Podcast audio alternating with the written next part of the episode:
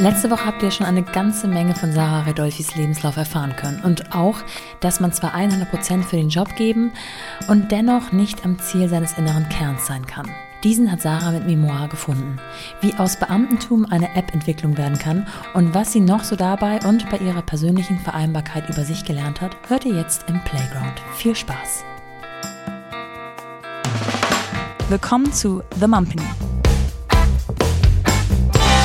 Die Balance zwischen Baby und Business. Werbung. Ich weiß nicht, wie es euch geht, aber ich finde dieses ganze Beauty-Chichi zwar wunderbar, aber für die allermeisten Dinge habe ich in meinem Alltag gar keine Zeit. Zumindest nicht in der täglichen Routine. Ich bin eher so der praktische Typ. Schnell abschminken, peelen, eincremen, fertig.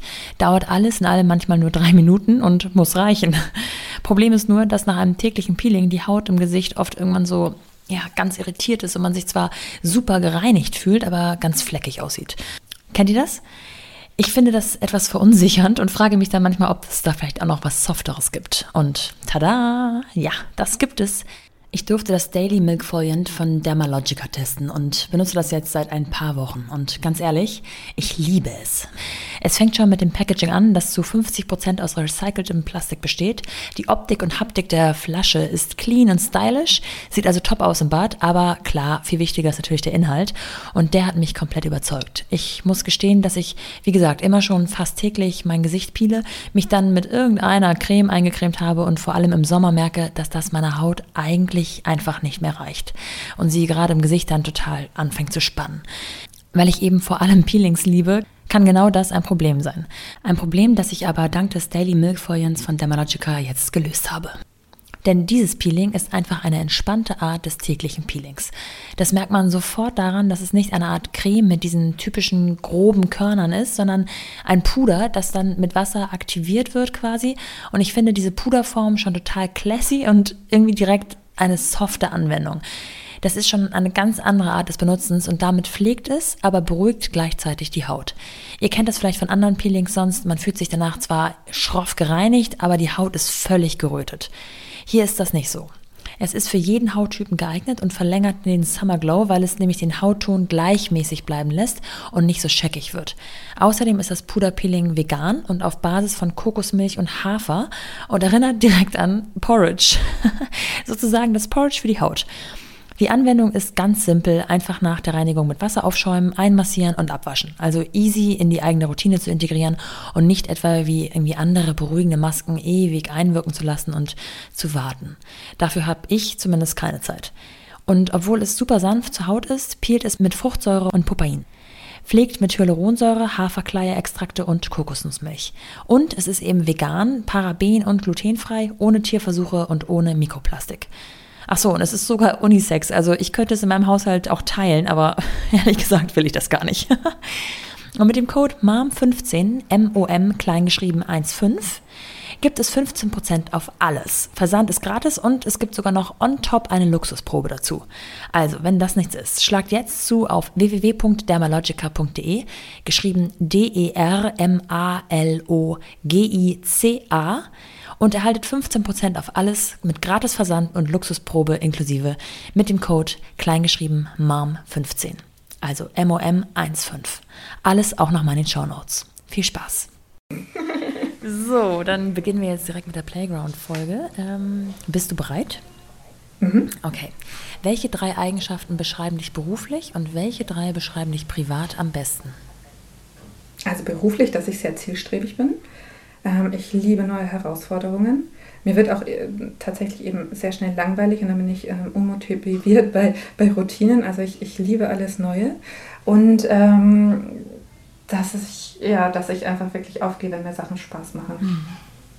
Und privat, ähm, ich bin ein sehr sozialer Mensch. Ich liebe es, mich mit anderen auszutauschen. Ich liebe es, äh, Freunde, Bekannte zu treffen. Ich liebe zum Beispiel diesen Ratsch vor der Schule, wenn die Kinder abgegeben sind und die Eltern stehen noch kurz da und man tauscht sich kurz aus. Äh, ich lebe für solche Momente. Und ähm, ich bin ein sehr unruhiger Geist. Ich muss immer ähm, was machen. Und ganz neu, aber das habe ich jetzt wirklich erst in den letzten Monaten festgestellt, ich brauche auch meine Auszeiten für mich. Mhm. Ähm, das hatte ich im Interview, also in unserem Podcast-Gespräch ja schon gesagt, dass das für mich eine neue Erkenntnis ja. ist. Ähm, ich glaube, ich habe das wahrscheinlich schon immer gebraucht, aber ich habe es nicht realisiert. Und mittlerweile weiß ich, wenn ich zu viel Stress empfinde, ich muss einfach mal ganz kurz allen Input ausschalten. Ich muss mein Gehirn auf, ähm, also dem gönnen, mal nichts zu denken, nichts zu hören, nichts zu sehen. Und dann geht es auch wieder. Aber das habe ich früher nie wahrgenommen. Ich glaube, ich habe das dann immer in so eine körperliche Anspannung übertragen. Deswegen hatte ich auch immer Kopfschmerzen. Ja. Und was machst du in diesen Momenten? Also ist es ähm, Meditation, ist es Sport, ist es ein Spaziergang oder ist es einfach nur draußen die Vögel beobachten? Ja, es können, können ganz kleine Sachen sein. Also gestern zum Beispiel waren wir ähm, mit den Kindern beim Impfen. Mein Mann ist mitbekommen, meine Kinder hassen Impfen, vor allem der Große. Also das ist wirklich eine Herausforderung. Insofern sind wir da zu zweit hin. Und, ähm, und auf dem Weg zurück ähm, habe ich gemerkt, so, mich stresst im Moment alles total. Also es ist eine ganz normale Situation, es ist ein wunderschöner Nachmittag. Ähm, mein, mein Mann ist da, meine Kinder sind da, die Sonne scheint, wir sind auf dem Weg nach Hause. Aber diese Anspannung vom Impfen war noch so in mir, dass ich gemerkt habe, nee, ich, ich brauche jetzt kurz einen Moment und das hat schon völlig gereicht für mich, dass ich ähm, einfach ein bisschen unauffällig äh, mich zurückfallen habe lassen ja. und äh, die Männer vorausgehen habe lassen und ein paar Schritte hinterher gefolgt bin, äh, nicht gehört habe, was sie reden, ja. Äh, nicht versucht habe, da mit meinem Gehirn engagiert äh, mitzumachen. Und, ähm, und da diese zwei, drei Minuten haben tatsächlich schon wieder, wieder geholfen. Mhm. Was also es könnte sein, dass das jetzt schon die ähm, Antwort auf die nächste Frage ist, aber was haben dich das Muttersein und deine Kinder gelehrt? Ganz viel Geduld, ganz, ganz viel Geduld. Und ähm, ich sage jetzt nicht, dass ich jetzt ein geduldiger Mensch bin, aber ich komme von überhaupt nicht geduldig. Und insofern bin ich jetzt vielleicht irgendwo in der Mitte.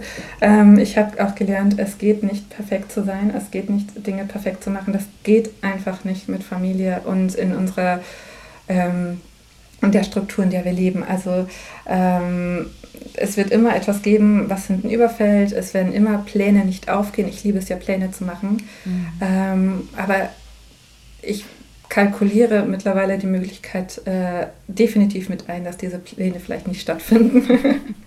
genau. Hat mir ähm, Geduld gelehrt, Konflikte auszuhalten mhm. mh, mit meinen Kindern. Und es hat mich gelehrt, dass es auch okay ist, mal nicht mit dem eigenen Kopf durch die Wand zu gehen. Also von irgendwem müssen es die Kinder ja haben und das ist dann äh, von mir. und insofern bin ich auch so ein Mensch, ähm, ich äh, möchte gerne Dinge durchsetzen, ich möchte Dinge gerne, so wie ich sie optimal geplant habe, auch durchführen. Und ähm, das hat mich jetzt gelehrt, dass es okay ist, wenn das mal nicht aufgeht. Mhm. Woran an dir arbeitest du zurzeit am härtesten? Tatsächlich mich kennenzulernen, wirklich. Das ist so eine Freiheit, die mir jetzt diese Selbstständigkeit gegeben hat, ähm, sich selber neu zu organisieren. Ähm, das ist auch einfach, das bereitet so die Möglichkeit oder gibt überhaupt erstmal die Möglichkeit, ähm, sich auf sich einzustellen. Was äh, für ein Tagesablauf liegt mir eigentlich? Ähm, welche, welcher Wochenablauf liegt mir? Ich habe zum Beispiel ähm, nie festgestellt, was die optimale Wochenplanung für mich ist, weil ich nie in die, in die Gelegenheit kam, das mal für mich selbstständig festzulegen. Und ähm, dieses mich kennenlernen, mich auch meine Reaktionen beobachten, ähm, so wie gestern zum Beispiel dieser, dieser Moment nach dem Impfen, festzustellen, wirklich, okay, ich bin jetzt gestresst, ich muss mir diese kurze Auszeit nehmen. Das habe ich früher nie wahrgenommen. Ich weiß nicht, ähm, ob ich da noch nicht so weit war oder ob mir dieses, dieses Thema ähm, ja, netter und fürsorglicher zu sich zu sein und sich wahrzunehmen. Und das ist ja auch auf das Social Media oder auch überhaupt in den Medien ist ja in den letzten Jahren groß geworden. Also vielleicht hatte ich auch einfach diesen Input gar nicht auf die Idee zu kommen, mich da mehr zu beobachten. Ähm, aber das ist etwas, woran ich in letzter Zeit sehr arbeite, mhm. da äh, mehr mit mir und nicht gegen mich zu arbeiten. Mhm. Wo knirscht es in Sachen Vereinbarkeit bei euch noch am häufigsten? Wenn unsere Struktur wegfällt wenn die Kita unterbesetzt ist, wenn die Schule streikt, wenn ein äh, Arzttermin die nötige, dringend benötigte Arbeitszeit am, am Vormittag äh, stiehlt. Also dann, dann wird es wirklich ähm, schwierig. Dann, also was heißt schwierig? Äh, auch das ähm, hat mich eben zum Beispiel die Pandemie auch gelehrt. Ähm, Geduld. Da kommen wir wieder zu ja. Geduld. es ist okay. Es, man, sie hatte früher immer den Anspruch, alles zu schaffen und ähm, das hat mich jetzt gelehrt, dass ich gar nicht alles schaffen kann. Und äh, insofern ja, knirscht es ein bisschen, aber es, äh, es ist keine Katastrophe. Und hast du gefühlt. ein Mantra für schlechte Tage oder stressige Situationen? Ja, an, in stressigen Situationen mache ich erst recht langsam. Also ich hatte das äh, früher immer.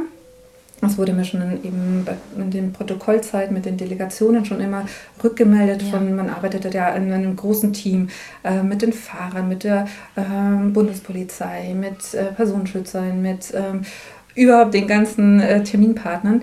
Und es wurde mir immer schon rückgemeldet, dass ich eher so eine Ruhe ausstrahle. Und ich hatte das früher eben anscheinend schon immer, dass wenn es stressig wurde, dass ich nach außen den Druck rausgenommen ah, habe. Mhm. Aber innerlich äh, habe ich natürlich auf Hochton weitergearbeitet. Äh, ähm, und ich habe das jetzt gelernt, ähm, dass ich auch für mich innerlich den Druck rausnehme. Mhm. Also ich mache dann erst recht langsam. Ich versuche mir was Gutes zu tun.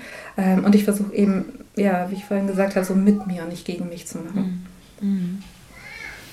Welchen Ratschlag hättest du gern eher bekommen und auf welchen hättest du gern verzichten können?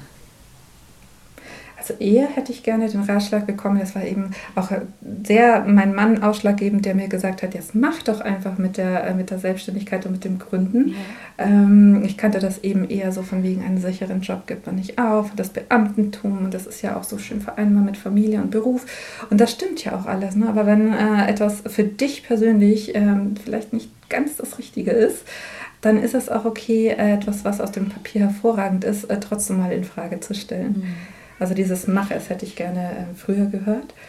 Ähm, und auf einen Ratschlag verzichten ist, glaube ich, okay, weil ich habe, ähm, ich bin da sehr picky bei dem, was ich annehme an Ratschlägen und an dem, was ich für mich einfach nicht annehme, weil es sich für mich nicht richtig anfühlt. Und auch wenn etwas in der Vergangenheit vielleicht mal ein falscher Ratschlag war, dann ist es dann noch meine Verantwortung gewesen, weil ich ihn halt angenommen habe und weil es sich in dem Moment richtig gefühlt, angefühlt hat. Ah, sehr gut. Also kannst du da auch ähm, widerstandskräftig sein oder, oder, oder ähm ja, vor allem, ich bin dann sehr, wie gesagt, von irgendjemandem müssen es die Kinder haben. Ich bin dann doch ein sehr sturer Charakter. Ja, das hat auch mal was von Vorteil. ja. ähm, hast du drei Must-Haves oder Must-Dos für Gründermütter und ihre Vereinbarkeit? Ja, definitiv. Also ist mal abgesehen davon, wenn jemand alleinerziehend ist. Ähm, ich rede jetzt wirklich davon, wenn man den Partner an der Seite hat, holt den mit ins Boot. Der ist genauso für Familie und für Haushalt und für Organisation und Mental Load zuständig wie ihr. Es ist eure Familie. Ähm, der ist dazu in der Lage, das auch zu tragen, sein Päckchen.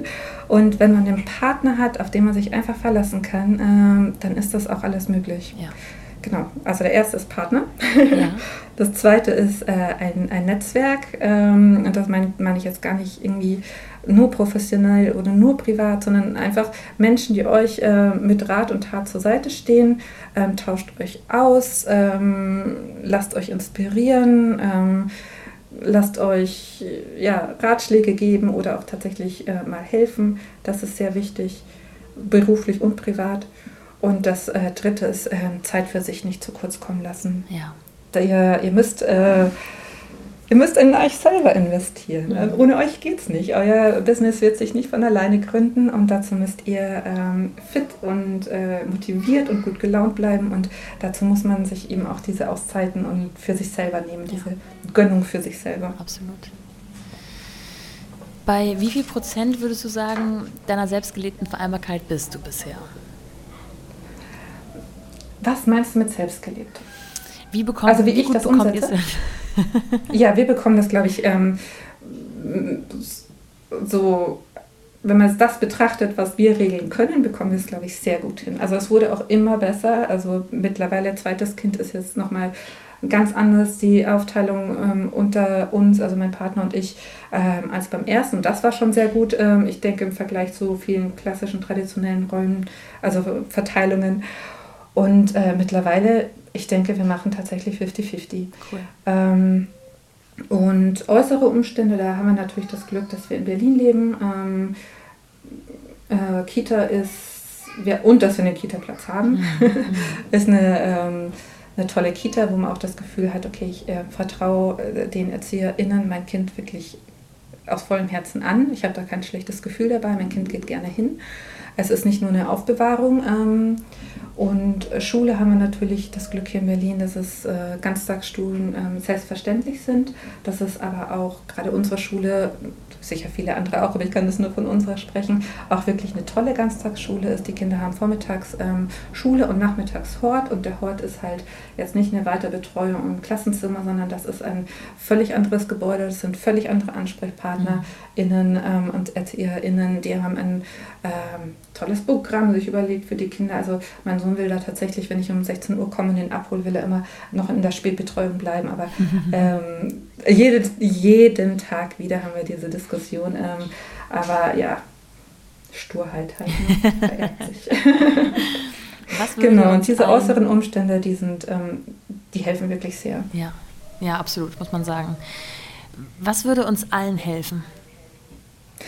Wenn Familie wirklich als das respektiert würde, was es angeblich ist. Ne? Also es ist ja irgendwie so, der, die, die, der Zellkern unserer Gesellschaft wird ja mhm. immer hochgehalten und im Grundgesetz und, und Familie und Ehe und dann gibt es das Ehegattensplitting und da, da, da steht ja dann immer dahinter, ja, weil... Ähm, Familie als Zellkern der, der Gesellschaft so, so wichtig wäre. Aber ich würde ganz gerne diesen, diesen Worten mal Taten folgen sehen und dass ähm, entsprechend auch ähm, Gesetze passieren und ähm, ja, und auch die äußeren Umstände. Zum Beispiel bei diesem Digitalisierungspaket, was da war für die Schulen. Ne?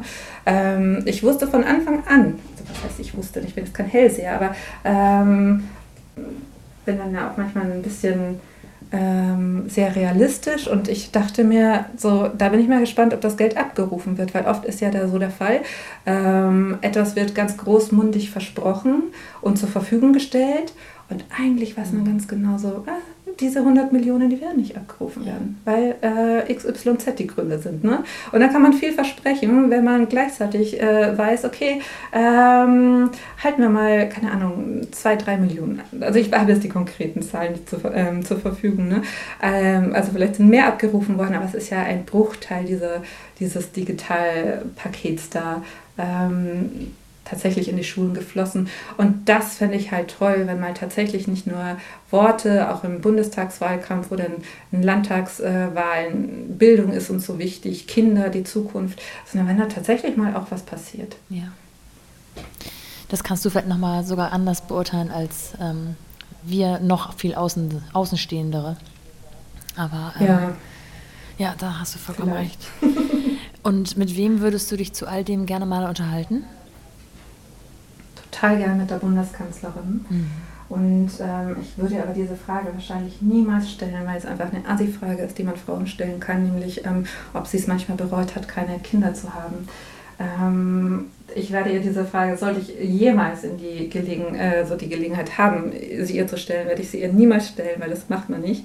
Aber es würde mich wahnsinnig interessieren. Mhm. Ja, insgesamt eine spannende Frau. Also ich würde auch wahnsinnig, ich hoffe, dass sie sich irgendwann äh, öffnet und tatsächlich ein ähm, noch privateres Interview gibt als neulich ähm, im Fernsehen. Oder ob sie sich einmal öffnet und irgendwas, irgendjemanden, den ja. sie sich hier ausgesucht hat, so nah ranlässt, dass wir da mal Einblicke bekommen. Also habe ich bei ich, keinem ich anderen Bundeskanzler ja. bisher äh, gehabt, wie bei ihr, ähm, unserer ehemaligen Bundeskanzlerin, dass man da mal oh, so gerne einfach ins Wohnzimmer treten würde und mit ihr einen Kaffee trinken würde. Ja, absolut. Mhm. Na gut, wir, ähm, ja, wir sind gespannt, was da so passiert. Ich danke dir sehr für deine Zeit und ähm, alles zu Memoir schreibe ich nochmal in die Shownotes. Ähm, wer da genauer, ähm, genaueres erfahren möchte zu deinem Wege dorthin und was das überhaupt ist, der hört sich einfach die Folge von letzter Woche an und ähm, wir hören uns bald wieder. Ich danke dir, Sarah. Ganz genau. Ich danke dir auch. Und ich hoffe, meine Kinder dann im Hintergrund nicht schreien. Hören. Nein, ich habe sie ganz leise flüstern hören, aber sonst waren sie nicht zu hören. Okay. Ich danke dir, Nora. Bis dann. Hat sehr viel Spaß gemacht. Danke dir. Ciao. Bis bald. Tschüss.